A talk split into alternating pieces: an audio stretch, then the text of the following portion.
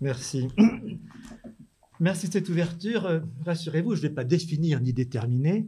Je vais essayer de donner quelques, présenter quelques lignes possibles pour le déploiement de ce concept de décoïncidence qui, euh, disons, est le support de l'association que nous avons fondée il y a un an pour euh, passer du, du philosophique au politique. Alors, je vais partir tout simplement de la situation présente et d'un constat, tel que je le fais, c'est que nous ne pouvons plus faire ce que nous faisions depuis si longtemps, depuis les Grecs, à savoir construire la forme de la cité idéale. C'est ça que nous faisons depuis les Grecs, nous avons appris de Platon dresser la politeia, c'est-à-dire, euh, voilà, tracer le schéma idéal de la cité, et puis après, bah, le projeter, le projeter dans le social euh, pour accomplir cette idéalité. C'est ce qu'on fait depuis les Grecs. C'est comme ça que nous avons appris à penser le politique. C'est-à-dire en termes d'idéalité, c'est-à-dire à la fois d'idéal, mais branché sur le désir, ce que signifie idéal, branché sur l'éros, et euh, en essayant donc de concevoir cette forme idéale de la meilleure façon de vivre ensemble et de la projeter ensuite sur la matière sociale pour, disons, la faire entrer dans le réel de la société. Or, je crois que un constat qui s'impose à nous aujourd'hui, c'est qu'on ne peut plus modéliser ainsi. On ne peut plus faire ça. Dresser la forme modèle, on peut modéliser, disons, de façon technique, particulière, dans des champs déterminés, mais le monde, mondialisé est un monde qui est tellement interdépendant, interconnecté, euh, interféré, qu'on ne peut plus isoler suffisamment pour, disons, tracer un plan comme cela euh, de la cité idéale. Donc cette grande ressource qui nous venait des Grecs, qui est constitutive du politique, dresser une forme idéale à cité et ensuite la réaliser, ça ne marche plus. Puisque la modélisation aujourd'hui patine, encore une fois, elle marche techniquement dans des champs particuliers, mais elle ne peut plus marcher globalement au niveau de ce que nous pouvons concevoir de l'humanité. Puis il y a autre chose. Il y a le fait simplement que toute notre pensée précédente, jusqu'à notre génération-ci, pensait que demain serait meilleur qu'aujourd'hui. C'est pas seulement l'idée du progrès, c'est l'idée que euh, nous marchions vers quelque chose, en tout cas, qu'il y avait de l'avenir. Or, nous nous sommes plus sûrs. Nous sommes plus sûrs de marcher vers un meilleur, puisque la planète est en danger, puisque même la nature, qui était le vieux giron dans lequel on se reportait pour se consoler, n'est-ce pas, au disons. Bon, ça ne marche plus. Ça ne marche plus, c'est-à-dire que, eh bien, le thème des lendemains qui chantent ne s'entend plus. Donc, il y a cette situation, je crois, radicalement nouvelle, qui nous oblige donc à penser autrement le rapport au politique. Et on sait bien à quel point il y a des engagements à l'égard du politique aujourd'hui. Donc, il faut essayer de voir ce qu'on peut faire. Que faire? La fameuse formule alors, on, ne peut plus projeter, proposer, projeter un autre monde. Soit le modéliser, c'était la révolution. Soit le fantasmer, c'était l'utopie. il n'y a plus d'avenir où opérer cette projection. Et en même temps, nous ne voulons pas nous replier sur le présent par défiance à l'égard du futur, nous enfoncer dans un présentisme, comme on dit, qui n'aurait plus souci de l'avenir. Et en même temps, François l'a indiqué en commençant, dénoncer ne suffit plus, dénoncer ne s'entend plus.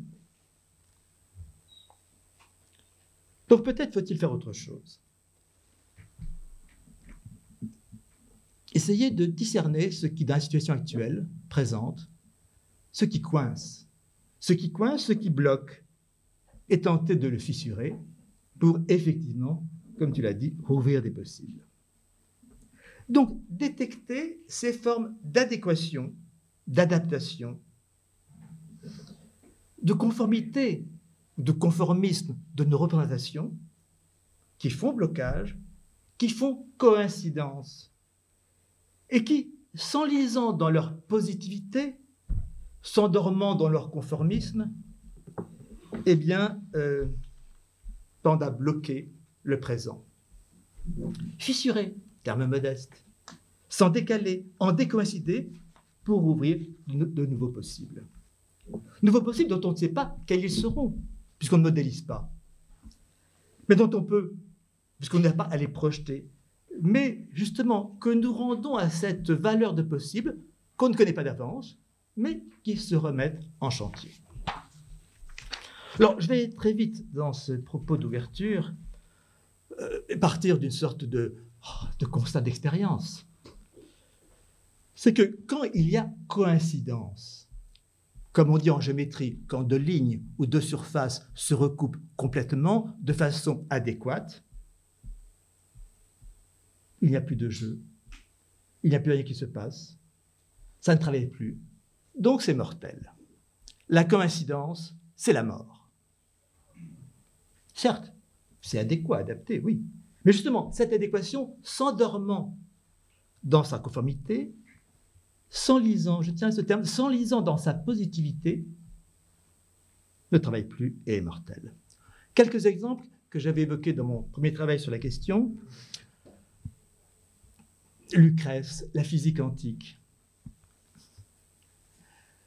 Cette invention de Lucrèce, qui a tant fait hurler les commentateurs depuis, depuis Cicéron, qui est que Lucrèce, premier penseur euh, atomiste, de physique matérialiste, pense la chute des corps, verticale, dans son adéquation verticale, et est conduit à y appliquer cette légère déviation qu'il va appeler d'un mot qu'on garde du latin clinamen, inclination, cette légère inclination qui ne se voit pas, mais qui dévie de cette chute adéquate des corps tombant verticalement comme de la pluie, dit Lucrèce, et qui, par cette légère déviation, font que les corps qui tombant verticalement dans leur adéquation ne se rencontreraient jamais, eh bien, par cette légère déviation, ce clinamen, cette inclination qu'on ne perçoit pas mais qu'on est amené à impliquer, eh bien, se rencontrent, se cognent et forment des mondes, et font qu'il y a du réel,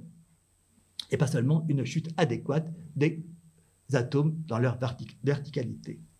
Alors, vous voyez, ce clinamen, cette légère déviation qu'on a dénoncée dans toute l'histoire de la philosophie, de Cicéron, j'ai tenté qu'il fut philosophe, y compris chez Bergson, eh bien, cette légère déviation n'est pas un trou dans la rationalité matérialiste, n'est pas un trou fait dans euh, l'effort de la physique naissante, mais au contraire, cette idée si intelligente qu'il faut qu'il y ait une décoïncidence pour qu'un possible puisse s'ouvrir. Bon, je parle de Lucrèce, l'avènement de la physique classique, enfin, classique antique. Si j'ouvre la première page de la Bible, j'y vois la même chose. Euh, au fond, dans le paradis terrestre, dans l'Éden, tout coïncidait. Tout coïncidait dans la présence de Dieu. Et il a fallu, il a fallu, comme il a fallu le même de la physique, il a fallu cette décoïncidence ouverte par euh, la pomme, le serpent, bref, cette histoire-là, que justement se fêle, se fissure la coïncidence auprès de Dieu où il ne se passait rien, et que, eh bien, euh, Adam et Ève, se découvrant nus, nus, eh bien, s'ouvre l'histoire, s'ouvre des possibles, se promeuvent en sujet. Bon, je lis de la même façon, je me suis fait beaucoup accuser pour cela, mais je persévère. Diabolicum. Euh, pour euh, quand je lis l'évangile, le, prologue, prologue de l'évangile de Jean, où je crois, enfin où je lis ceci en tout cas, c'est que Dieu, coïncidant avec Dieu, bah, ça ne sert à rien. Dieu est mort. Il faut que Dieu décoïncide de Dieu, Dieu le Père, en allant comme en fils sur la terre, lui le maître en mourant comme un esclave sur la croix. Il faut donc que Dieu décoïncide de Dieu pour s'activer en Dieu. Sinon, Dieu s'enferme dans son essence, son essence théologique, et disons, euh, j'allais dire, Dieu ne travaille plus. Bref, je crois que ce que dit si fortement le prologue de Jean, c'est que Dieu, coïncidant avec Dieu, c'est mort, et qu'il faut que Dieu, donc, décoïncide de lui, lui le Père, dans son Fils, lui dans le ciel, sur la terre, pour, disons, ouvrir du possible, qui sera le possible de l'humanité. Plus généralement, je vois là, si vous voulez, une sorte de concept généalogique de d'où vient l'humain.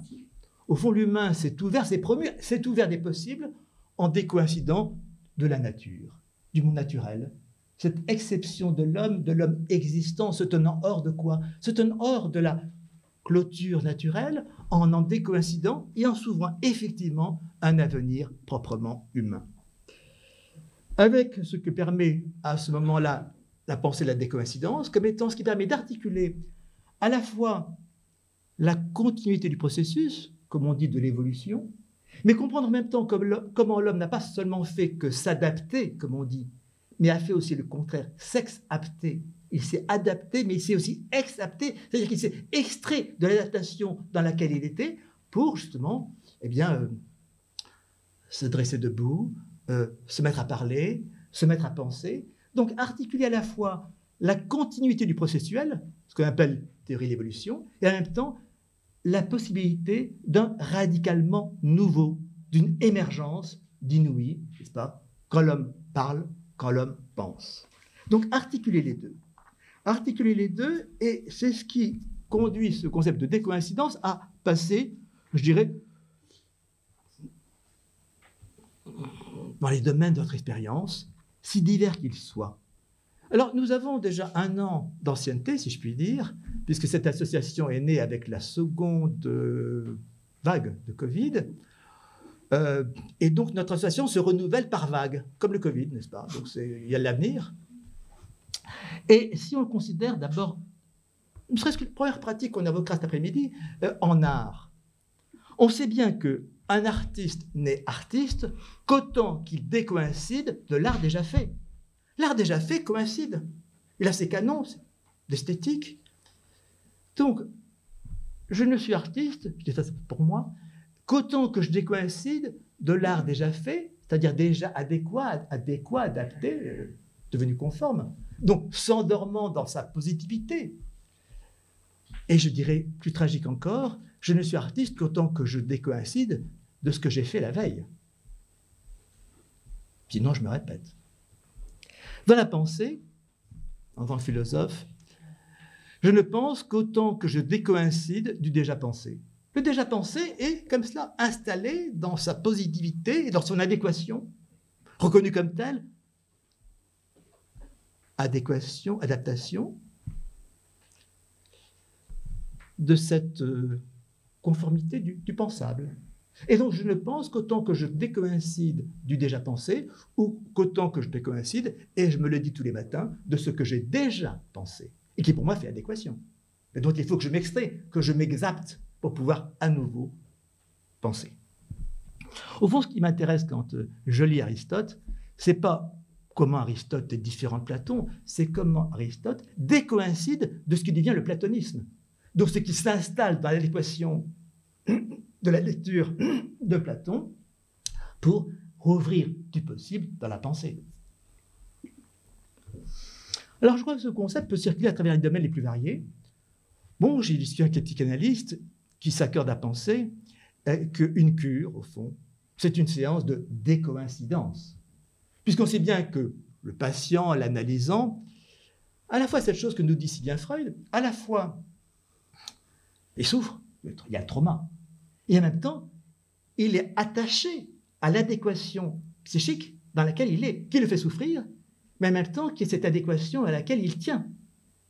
Et donc, une, cure analytique, moi, je n'ai pas l'expérience, mais euh, j'ai lu Freud, pour voir à quel point eh bien, il s'agit de fissurer cette adéquation psychologique, adéquation, adaptation. Nietzsche a bien montré comment toute adéquation est en fait une adaptation, adaptation vitale. Comment donc fissurer cette essayer de fissurer. Non, le psychanalyste ne fait pas. Comment inciter le patient, l'analysant, à fissurer cette adéquation, adaptation psychique qui à la fois le fait souffrir et à laquelle il est en même temps, à laquelle il est attaché, attaché comme étant ben, sa personnalité propre. On a eu récemment une rencontre avec euh, les médiateurs, demain Bertrand Delcourt interviendra. La médiation, qui est une pratique de plus en plus importante aujourd'hui euh, dans la société, euh, eh bien, au fond, la médiation, le médiateur, qu'est-ce qu'il a à faire si ce n'est, lui aussi, d'inciter les deux parties en médiation à fissurer l'adéquation dans laquelle chacune se trouve, chacun pensant qu'il a raison, qu'il est dans son droit. Donc, amener les deux parties à fissurer l'adéquation, adéquation, adaptation dans laquelle chacun se tient, à laquelle il tient, parce que c'est son droit, c'est ce qu'il croit juste, pour rouvrir du possible entre les deux et faire que quelque chose qui a été envisagé ni par l'une ni par l'autre partie, pour la modélisation de marchand pas, eh bien, puisse s'ouvrir comme ça, comme possibilité à découvrir. Donc, au fond, pour moi, le concept de décoïncidence prend la relève de celui d'écart, mais en éclairant sa processualité. Donc, en en traçant un peu la généalogie, parce que la question, c'est d'où vient l'écart ben, L'écart, justement, vient de façon interne. Il n'y a pas une cause extérieure, il n'y a pas euh, aucun Dieu n'est là pour euh, le susciter. Non, c'est du dedans de la situation, de la situation s'endormant dans son adéquation, s'endormant dans sa positivité, que cette situation est amenée à, se fêler, ou qu'il faut aider à ce qu'elle se fêle pour justement eh bien, se remettre au travail et rouvrir du possible. On dit communément dans la langue de tous les jours faire un pas de côté. Ça, c'est un mot qui est un maître mot euh, de, la langue euh, des entreprises, du management, euh, faire un pas de côté. Mais il faut rendre compte comment on fait un pas de côté. D'où vient cette possibilité de faire un pas de côté? Eh je dirais, cette image du faire un pas de côté, donc de l'écart, s'entend mieux à partir du concept de décoïncidence qui montre comment se défait décoïncidence, comment se défait cette sorte de paralysie, cette sorte de sclérose par conformité, par adéquation qui s'endort, euh, de façon à rouvrir d'elle-même, d'elle-même, n'est-ce pas, de façon immanente, eh bien, de nouveau possible. Alors, ce concept, il est, je crois, à l'œuvre dans nos pratiques, et aussi euh, bah, passe de l'éthique au politique. Concept existentiel. Je ne vis vraiment qu'autant que je décoïncide du déjà vécu. Sinon, je me répète. Décoïncider du déjà vécu, c'est non pas se répéter, mais se reprendre, au sens de reprise, comme une reprise au théâtre. Il y a la répétition au théâtre, c'est ce que c'est, mais la reprise, c'est autre chose c'est se décaler de ce qu'on a fait et se remettre à un nouveau temps, remettre en chantier, mais en faisant valoir cet écart, ce décalage engagé. Je dis concept existentiel si je prends le terme exister au sens propre de ex sistere, se tenir hors, comme j'ai dit précédemment, ex apté, à l'encontre de l'adaptation, et faisant, disons, euh, dialectique avec lui, exister comme se tenir hors. Au départ, c'était dans le sens théologique, se tenir hors de l'esprit de Dieu. Statut des créatures, Dieu est, les hommes existent. Mais vous savez à quel point ce concept a été travaillé par l'histoire pour mettre en valeur ce se, tenir hors. Exister, se tenir hors de quoi justement? Eh bien, comme se tenir, se tenir hors de cette sorte d'adéquation, de conformité dans laquelle on s'installe et se hisser vers un nouveau possible. En même temps, je crois que si je dis verbe existentiel et, verbe éthique décoïncider, c'est parce qu'au fond, euh, on ne peut rencontrer l'autre qu'autant qu'on décoïncide de l'adéquation de soi avec soi. Tant que je suis en adéquation avec moi-même, adéquation, adaptation, je suis dans ma bulle. Et donc je ne rencontre l'autre que tant que je fissure, qu'autant que je fissure l'adéquation dans laquelle je suis avec moi-même, pour justement ouvrir du possible, ouvrir de l'antre, bref, euh, rencontrer l'autre. On comprend pourquoi cette chose étrange. La philosophie classique européenne n'a pas pensé à la rencontre, alors que nos vies sont faites de rencontres. Simplement, la philosophie classique, concevant le sujet comme adéquat à lui-même, euh, dans son adéquation, sur laquelle il fondait sa liberté, sa liberté, son autonomie, donc le fait que c'était lui qui était maître de lui-même dans sa propriété, eh bien, tant qu'on reste dans cette conception-là, on ne peut pas effectivement rendre compte de la rencontre. On ne peut penser à la rencontre que en fissurant cette adéquation de soi avec soi pour justement bah, ouvrir du possible, le possible de la rencontre.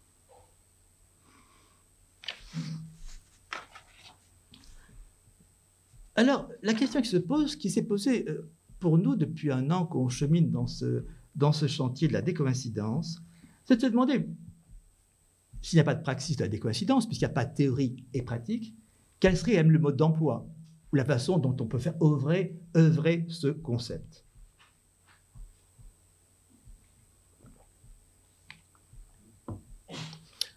Il nous semble que la première étape, c'est quoi? C'est de discerner qu'est-ce qui fait coïncidence. C'est-à-dire quelle est la forme d'adéquation qui, voilà, devenant adhérente avec elle-même, eh bien, euh, s'immobilise, se fige, se sclérose, bref, disons, commence à bloquer. On a un exemple avec l'exposé de Pablo Janssen il y a 15 jours.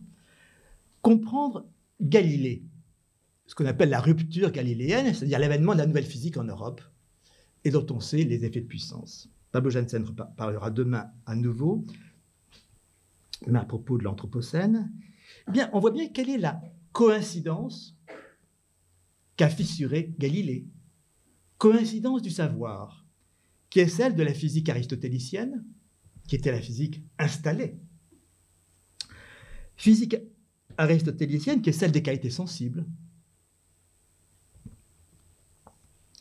et qui bloquait le développement de la science. Et bien en même temps, coïncidence religieuse, celle du christianisme, avec, disons, ce qu'elle croyait pouvoir imposer comme vérité euh, concernant le monde. Et donc Galilée était celui qui a su fissurer la double coïncidence épistémologique de la physique des qualités sensibles, la physique aristotélicienne, repensant son beau discours, faisant dialoguer le platonicien et l'aristotélicien, platonicien qui est plus qui est, disons, Archimède en quelque sorte, et puis la coïncidence religieuse. Et comment a-t-il fissuré? Avec un outil nouveau qui était les mathématiques. L'intrusion des mathématiques, des mathématiques comme langage, comme langage dans lequel Dieu aurait écrit le monde, pour fissurer cette double adéquation, adéquation installée, coïncidence, donc sur le plan à la fois euh, et bien, ce qui permet de rendre compte d'une chose qui dévie un peu par rapport à ce qui a été tant dit de la fameuse coupure galiléenne, car on l'a lu, cette coupure, sur le mode de la rupture, la rupture épistémologique. C'est les années 50-60 en France, avec les travaux de Coiré, etc. Oui, est-ce qu'on peut s'en tenir au terme de rupture? Car aussitôt la question, d'où vient la rupture? Penser de la causalité qui n'en finit plus? Non, je crois que la déconvergence montre à la fois qu'il y a continuité et en même temps fissuration de cette continuité par des coïncidences qui permettent de justement de relancer euh, le savoir, rouvrir les possibles de la pensée, ce qu'a fait si fortement Galilée. Alors il y a une chose qui s'est posée à, nous comme question, question brûlante au cours de cette première année de périclination au sein de ce concept de la décoïncidence, c'est la difficulté qu'il y a à introduire de la décoïncidence. Pour dire la chose un peu banalement, la décoïncidence, ça ne se vend pas. Ce qui se vend, c'est la coïncidence, bien sûr. Donc, difficulté qui est que la décoïncidence, au départ, ne trouve, pas de terrain pour commencer à s'exercer aussi difficilement. Si je dis ça en termes de stratégie, il n'y a pas de potentiel de situation pour la décoïncidence. Parce que la coïncidence, elle, elle est lisse, elle est stable, elle ne se laisse pas fissurer, elle est autosatisfaite, elle est sûre de sa vérité, parce que sûre de son adéquation, elle est parfaitement adaptée. Donc la coïncidence, ça baigne, n'est-ce pas? Et euh, la difficulté, c'est donc d'arriver à introduire, passer le couteau pour commencer à décoïncider ce qui colle si bien et ne se ne s'inquiète pas de ce si bien de son adhérence. Ce qui implique donc qu'il faut, je dis fissurer terme modeste, euh, voilà, il faut essayer d'introduire cette fêlure et faire en sorte qu'elle fasse du chemin, qu'elle fasse son chemin, la laisser cheminer, la laisser cheminer, la laisser travailler, la laisser cheminer pour que euh, si aucun lieu n'accueille d'emblée la fissuration, la décoïncidence, celle-ci puisse néanmoins progressivement faire son chemin. puisse progressivement faire son chemin et, disons, progressivement attester d'un résultat. le résultat de cette fissuration et des possibles qu'elle ouvre. Et c'est au vu des possibles qui s'ouvrent, comme au vu des possibles qui s'ouvrent par la physique de Galilée, eh bien qu'on commence à se dire, oui, euh, effectivement, euh, quelque chose ici est en train de s'opérer. Ce qui, ce qui conduit à penser, et c'est un peu triste à penser, que la décoïncidence ne peut être au départ qu'ignorée ou rejetée ou condamnée. Bref, c'est pour ça que ça justifie une association, parce qu'il faut associer ces décoïncidences discrètes qui d'abord ont tant de mal à fissurer eh bien, ces sortes d'adéquations opaques pour, disons, elles, se relier entre elles, eh bien, qu'elles puissent collectivement, euh, disons, ébranler quelque chose dans nos sociétés. Alors, s'il y a un exemple parlant de la décoïncidence euh, pour l'histoire de la philosophie, c'est bien sûr la figure de Socrate. Socrate, c'est le grand décoïncident de la philosophie, donc à ce titre, comme on dit, le premier philosophe, parce qu'on voit bien comment l'Athènes de la fin du 5e siècle, l'Athènes qui sort de la guerre du Péloponnèse, donc de sa défaite, de son échec, euh, les, longs murs, et qui se recroqueville dans une sorte de pensée, ah, je vais vite, hein, réactionnaire, euh, disons, euh, après l'échec, eh bien, Socrate intervient comme le, le décoïncident par excellence, par le questionnement, par l'ironie, par toutes les stratégies déviantes qu'il a, comme ça, suscite euh, sur la place publique, à l'agora, interrogeant et les uns et les autres. Bref, il a une œuvre décoïncidente, ne cessant de, ne cessant de, fissurer l'adéquation idéologique dans laquelle Athènes se replie, n'est-ce pas, euh, dans, à la fin du 5e, début du 4e siècle, avant notre ère, euh, avec sous le trauma de son échec. Échec face à Sparte, échec de la démocratie. Bref, il y a une sorte de renfermement frileux d'Athènes dans cette sorte de coïncidence historique d'elle-même, assez mythologique, que euh, Socrate fissure, et on sait bien quelle est l'issue de Socrate. C'est le procès et c'est la mort, doit, doit boire la ciguë. Je pense que tout décoïncident doit boire la ciguë. Et ce n'est qu'après coup post-mortem qu'on commence à dire il a rouvert du possible, donc on peut s'y fier. Alors, si je parle d'un autre décoïncident majeur, non plus du côté philosophique, mais d'un côté, au fond, pas si loin que cela, euh, c'est euh, Jésus.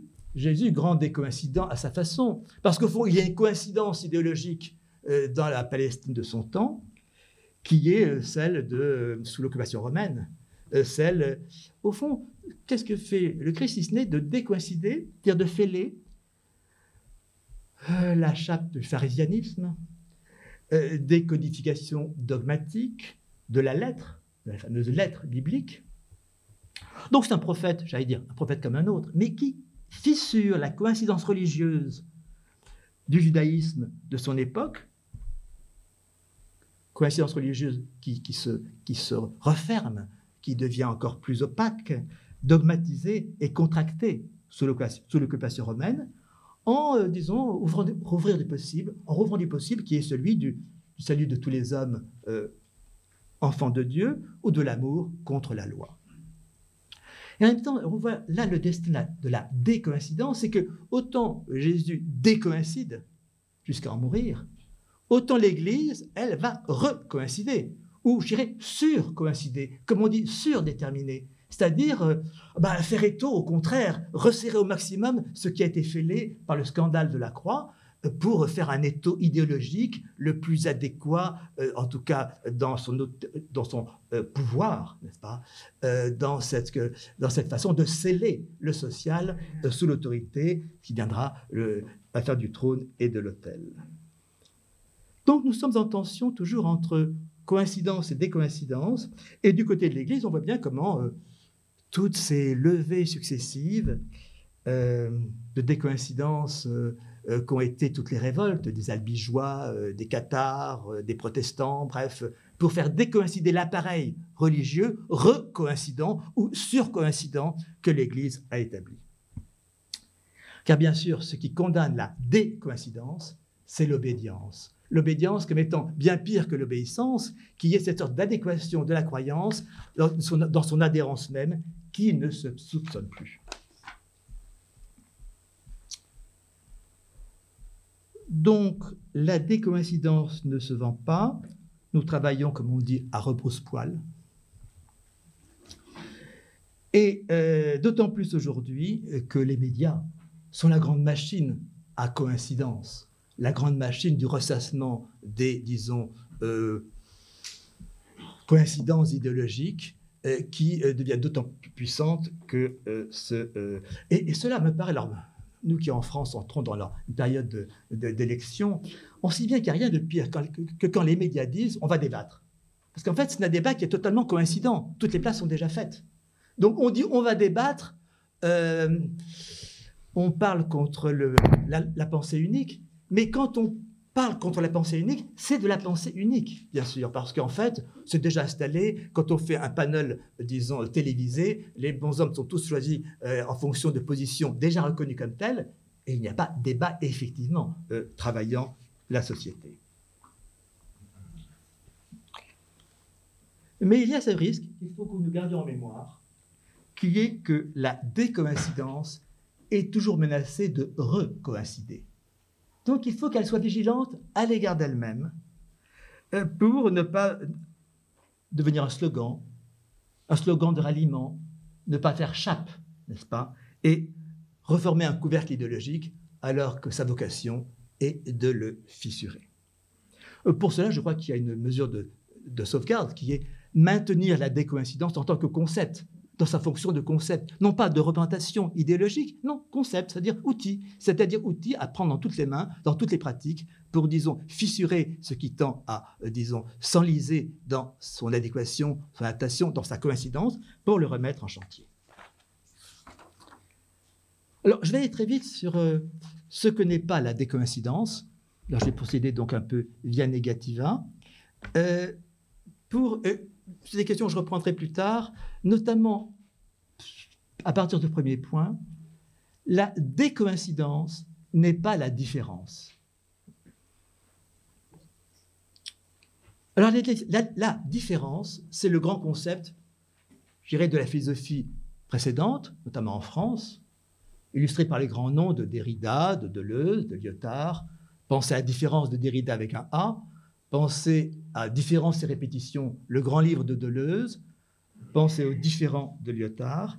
La différence été le grand concept promu par la philosophie, notamment en France, à la fin du XXe siècle, comme machine de guerre contre la métaphysique.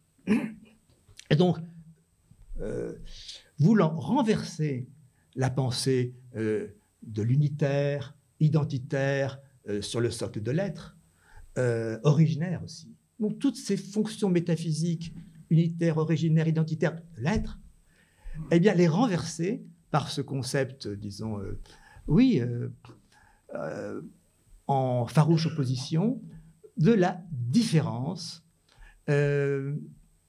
donc pour renverser la métaphysique. Alors, je ne vais pas développer cela parce que je, le réserverai pour une, une séance à la BNF, euh, mais je voudrais simplement indiquer qu'il y a convergence entre différence et décoïncidence, mais euh, en même temps, euh, ce qui écarte ces deux concepts l'un de l'autre. Et pourquoi, à mon sens, le concept de décoïncidence peut assumer des fonctions dans le domaine social et politique que la différence n'assumait pas. Les points de recoupement, je les indique seulement. Différence, comme décoïncidence, dénonce également toute essentialisation de l'originaire, de l'unitaire, etc. Et par conséquent, tente, de défaire ce qui a été les parties pris majeurs de l'ontologie et de sa vocation métaphysique. La différence en tant que plaidant pour le renvoi.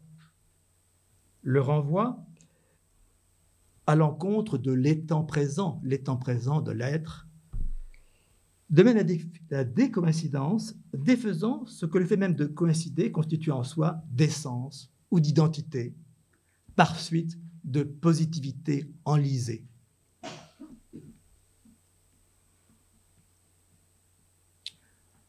De sorte que ce que l'un et l'autre concept, différence et décoïncidence, instaurent comme originaire, C'est non pas un principe, comme dans la métaphysique, non pas un grand commencement, comme dans la tradition religieuse, mais du jeu, du jeu, jeu, spiel, le jeu au sens nietzschéen du jeu, spiel. Jeu de différence, comme dit Derrida, jeu de décoïncidence que nous faisons œuvrer. De là dire que les deux concepts ne s'entendent qu'au gérondif, et que je suis porté, sans le chercher, à écrire décoïncident avec un A et non pas un E, parce que c'est en tant qu'on est en train de décoïncider. Évidemment, chaque fois, le, maintenant que j'ai acheté un ordinateur, je vois que les, mots se mettent en rouge dessous, sont soulignés quand il y a une erreur d'orthographe. Et bien, chaque fois, je rectifie, parce que l'ordinateur écrit décoïncident avec un E, et je corrige pour remettre le A, le A euh, déridien, n'est-ce pas, du en cours du gérondif, et qui, évidemment, est important pour euh, ne pas se trouver déjà avec décoïncident avec un E, déjà réintègre, déjà coïncide. Non, il faut des coïncidents avec un A pour le mettre en chantier. Au fond, ce que euh, dénonce la différence, c'est la saturation. Saturation qui est intenable, qui empêche le fonctionnement des signes. La vocation du signe étant d'abord de, et indéfiniment, le renvoi. Ce que dénonce la décoïncidence, plutôt ce qu'elle fissure, c'est non pas la saturation, mais c'est l'adéquation, mais autre forme de saturation, qui est intenable disons invivable. De même que cette impossible présence est nécessaire au jeu sans fin de la langue, je dirais de même le fait que la coïncidence soit stérile dans son adéquation, son adaptation, et ce qui permet le déploiement sans fin de l'existence. Là où il y a bifurcation, oui, d'ailleurs, au fond, je pourrais redire ce qu'est la différence déridienne dans les termes de la décoïncidence, en disant qu'au fond, ce que dénonce le concept de différence avec un A, c'est la coïncidence illusoire, tant du côté du signe que du côté de la présence au fond, euh, un concept éclaire l'autre. Là où les deux se séparent, c'est que si les deux remettent en question la question en cause la métaphysique,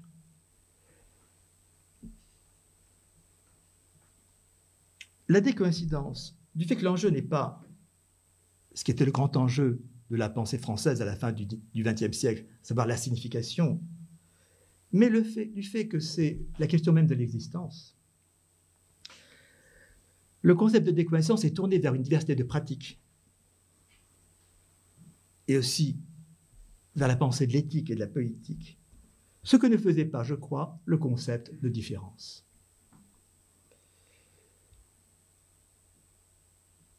Ce qui fait deux choses. D'une part, que la stratégie n'est plus la même. Ce n'est plus une stratégie de renversement, mais une stratégie d'écart. Avec cette crainte que j'ai que le renversement maintienne dans le terrain du même. Pas renverser, c'est oui, c'est renverser. Simplement, en philosophie, qui gagne perd, puisque qui gagne occupe le terrain de l'autre, et donc se retrouve pris dans le ray, disons, de la logique qu'il a critiquée. Et puis, il y a une un second écart qui pour moi est essentiel et qui justifie, je crois, euh, notre association, c'est que le concept de différence laisse de côté et l'éthique et le politique. On voit bien dans le cas de la pensée de Derrida. Euh, d'une part, je pense à différence, d'autre part, je suis au Parti communiste. Mais les deux ne se, ne se relient pas. Ou en, plus tard, je parle de l'hospitalité.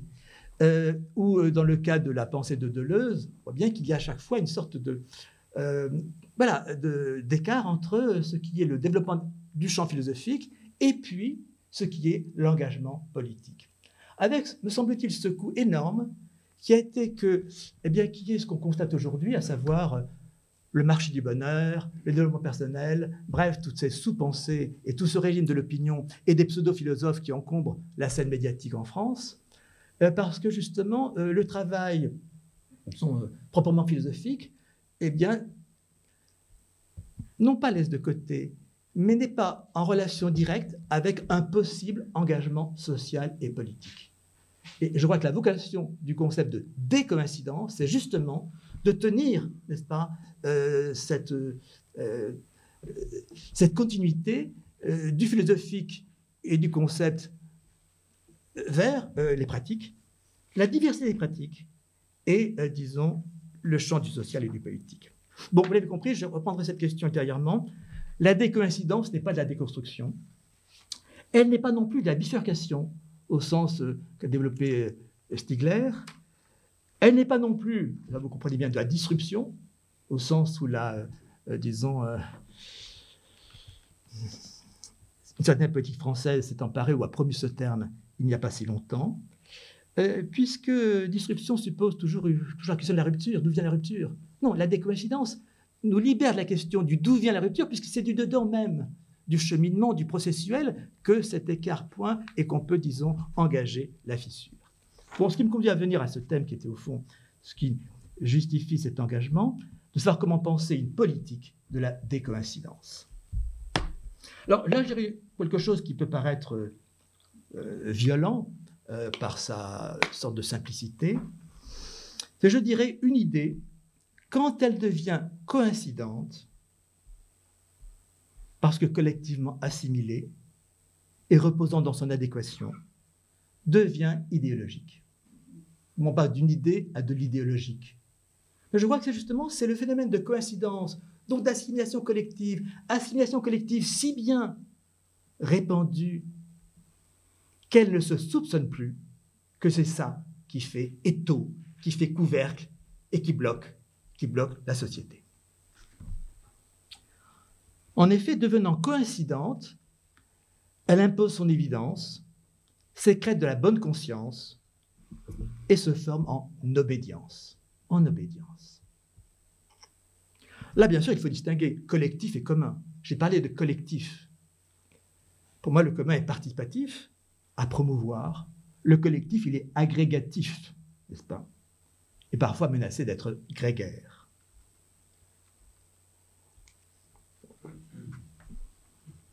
Alors, si ce devenir coïncident, en devenant idéologique, est dangereux, c'est parce que collectivement assimilé, il n'est plus interrogé, il n'est même plus soupçonné, la coïncidence ne se réfléchit plus, d'où cet effet de chape ou de couvercle idéologique s'imposant en obédience. Je, distingue ces deux termes. Obéir, on sait ce que c'est, mais obédir, c'est pire encore. C'est-à-dire qu'obédir, c'est pas obéir, parce qu'obéir, on peut dire oui, on peut dire non mais obéissant, si j'ose dire, et non pas obéissant, on l'est sans le savoir. Et donc c'est beaucoup plus difficile à fissurer que la fameuse obéissance. Bon, on a évoqué déjà dans le séminaire des termes coïncidents. Euh, co-construction, euh, territoire, résilience et même bienveillance. Ce qui nous frappe, c'est que ces termes sont pertinents au départ. Résilience. Mais dès lors qu'ils deviennent coïncidents, ils s'endorment dans leur positivité, ils deviennent cette chape qui bloque les possibles de la pensée.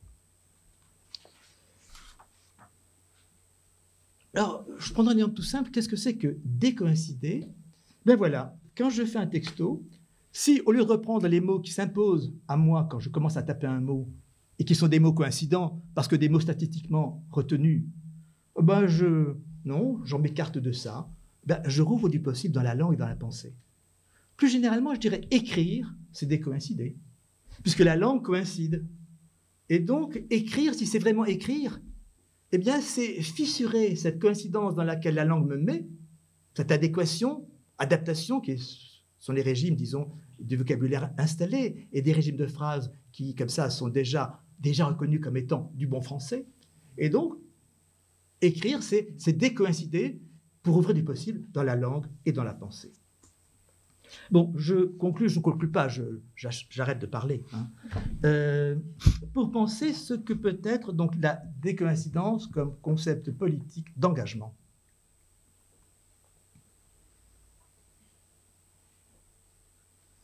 Ce qui me paraît important, c'est que la décoïncidence, ne donnant plus à modéliser, ne nous fait plus passer par le rapport théorie-pratique. C'est ça qui me paraît le point essentiel. Nous avons pensé la pensée politique et l'engagement en Europe depuis les Grecs dans ce rapport théorie-pratique. La cité idéale dressée en théorie, la forme du meilleur, l'aidos, et puis ensuite, praxis, pratein en grec, se mettre à faire, se mettre à faire, se mettre à faire, à, mettre en œuvre la révolution à partir de la cité idéale qui a été comme ça euh, conçue et proposée. C'est la question qu'on me pose souvent, mais c'est bien la décoïncidence, mais quelle est la praxis? Il n'y a pas de praxis de la décoïncidence. C'est le point important, à mon sens. L'intérêt du concept, c'est qu'il défait ce rapport théorie-pratique, modélisation-application, sur lequel repose la pensée politique depuis les Grecs, et qui risque toujours de nous éloigner de l'expérience. Quand je décoïncide, que je défais ce qui, en coïncidant, s'enlise, se stérilise, je suis d'emblée dans l'effectuation. Je suis d'emblée dans l'effectuation. Alors, ce qui me paraît, pour le dire un pas plus loin, important à cet égard, c'est que par là, la décoïncidence défait la pensée de ce qui se pose en principe ou ce qui se pose en but. C'est ça qui me paraît sa vertu, si j'ose dire. De nouveau, le concept est anti-grec. C'est un concept sans arché. Sans arché, vous savez qu'arché, c'est le premier mot de la pensée grecque, c'est le premier mot du vocabulaire philosophique d'Aristote au livre Delta de la métaphysique. Arché signifie commencement et commandement, les deux. L'arché, c'est le commencement qui commande, donc le principe, mais aussi l'autorité. Décoïncidence est un concept sans arché. Puisqu'il s'inscrit dans un défaire. Non pas dans un faire qui, serait, qui s'imposerait, mais dans un défaire, c'est-à-dire il s'engage par une fissure. Donc c'est un concept qui est sans commandement. Et c'est ce qui, euh, je souhaite dans cette pensée de l'engagement, penser engagement par des coïncidences, c'est-à-dire un engagement qui est sans commandement, qui n'est pas sous tutelle, qui n'est pas déjà rangé sous l'idéologique. Non, qui vient dans, qui s'inscrit, qui se déploie dans les champs divers de la pratique. Donc, la décoïncidence est sans arché, sans commencement commandant la suite, puisque ce que je pose au départ, c'est ce dé du défaire, et non pas quelques déterminations positives posées en principe. Et parce qu'il n'y a pas d'arché, de commencement commandant, il n'y a pas non plus de telos, il n'y a pas non plus de fin, il n'y a pas non plus de but, de but proposé. Je ne pose pas non plus de but projeté, toujours idéologique. Et peut-être aujourd'hui, ce que je dis en commençant, impossible à déterminer. Donc décoïncider, ce n'est pas poser des buts, c'est rouvrir des possibles. C'est tout autre chose. Donc la décoïncidence travaille à travers les champs les plus divers des pratiques, va de l'éthique au politique. Et déjà, je me suis osé comme ça, euh, risquer dans ce champ, euh, traverser le théologique, plutôt traverser quelque chose du théologique avant qu'il devienne théologie.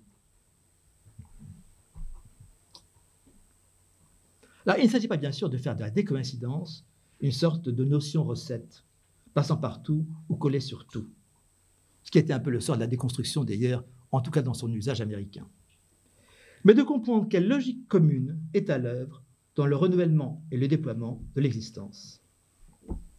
Donc en même temps qu'elle est unitaire dans son concept, sinon ça ne serait pas un concept, la décoïncidence est éminemment singulière dans son lieu d'engagement, donc d'emblée plurielle. C'est pour ça que nous avons mis un S à décoïncidence. C'est qu'elle est originairement plurielle, venant de tous ces champs divers, dans ses lieux de travail et d'investissement. Étant sans arché et sans télos, la décoïncidence est une initiative de terrain. De terrain. Puisqu'il n'y a, pas, de la praxis, ce n'est pas de l'application, on est originellement de terrain. Chacun dans son terrain. Sans commandement, à la différence de la Révolution, bien sûr, qui allait commander. Elle ne relève d'aucune hiérarchie, ni d'aucun principe, ni d'aucune prévision, et ne vaut que par son cheminement dans son cheminement. Alors certes, la décoïncidence n'est pas spectaculaire. Elle n'est pas sonore, elle n'est pas théâtrale, comme l'était la Révolution. Elle ne s'annonce pas, elle ne se déclare pas, au départ ne s'entend pas, discrète, et au départ donc ne se, et même ne se percevant pas. Elle opère par fissure, son verbe clé, qui est modeste, je l'ai dit. Ce n'est pas renversé. Fissuré est d'emblée opérant, d'emblée dans l'effectuation. Et ces fissures de terrain plurielles, chacune s'engageant dans son horizon propre, peuvent se rencontrer, peuvent s'associer. C'est ce qui justifie, à mon sens, une association sous le titre de décoïncidence. Et comme tu as cité la grande phrase de Solzhenitsyn, c'est qu'avec des fissures qu'on fait tomber les cavernes. Merci de votre attention.